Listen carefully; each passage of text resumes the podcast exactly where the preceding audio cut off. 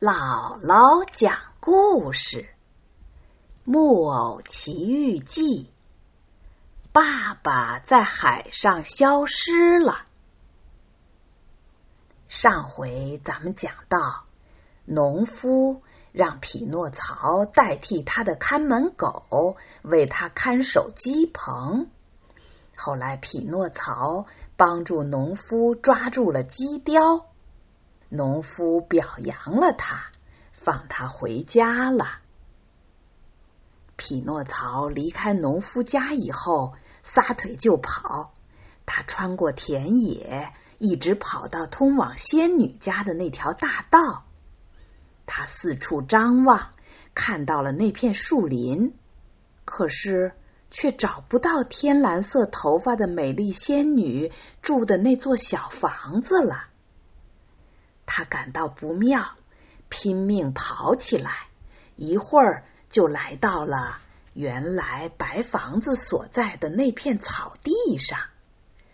但是白房子没有了，只有一块大理石的石碑，石碑上刻着这么几行字：“这里安眠着。”天蓝色头发的仙女，由于她的弟弟匹诺曹将她遗弃，她因悲伤而溘然长逝。这就是说，因为匹诺曹没有回来，把仙女扔下不管。天蓝色头发的仙女因为悲伤而去世了。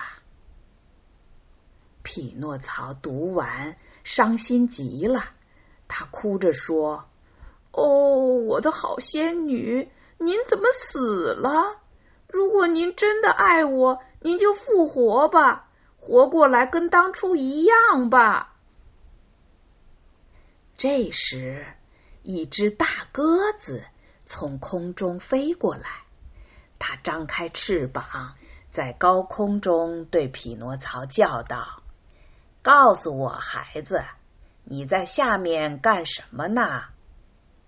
匹诺曹用袖子擦着眼泪，抬头说道：“你没看见吗？我正在伤心呢。”告诉我，鸽子又说：“在你的朋友中间。”有一个叫匹诺曹的木偶吗？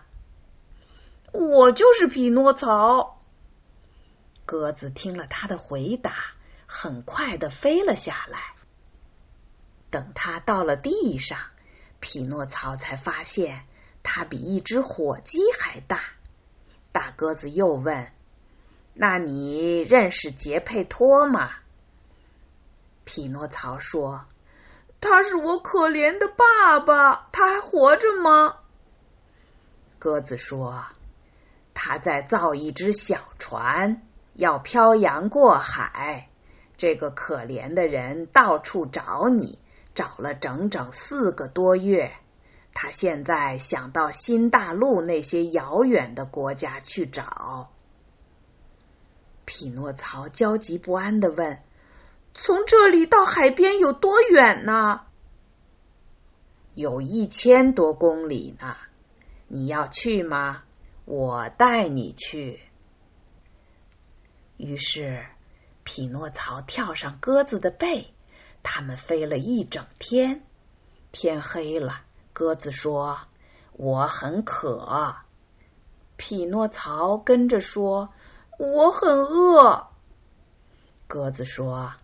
咱们下去，到那个鸽子楼里吃点东西，然后在明天天亮前赶到海边。他们落到一个空了的鸽子楼里，那里只有一盆水和一篮野豌豆。匹诺曹原来最讨厌吃野豌豆，一听到野豌豆就想吐。可是今天晚上。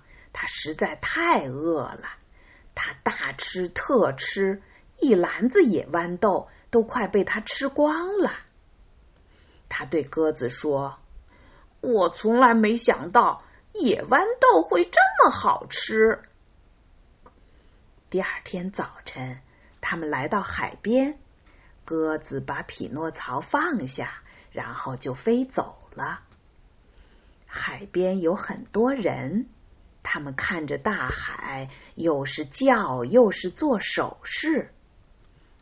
匹诺曹问旁边一位老奶奶：“出了什么事儿了？”老奶奶说：“这位可怜的爸爸丢了儿子，现在正想坐着小船去找呢。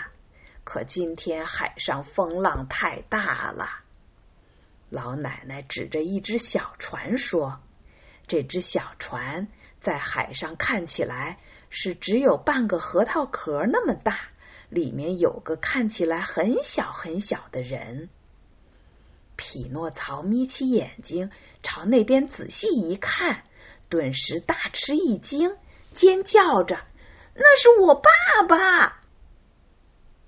匹诺曹站到一块很高的礁石顶上，不断叫他爸爸的名字，使劲的挥手挥手帕，还摘下头上的帽子，拼命挥动。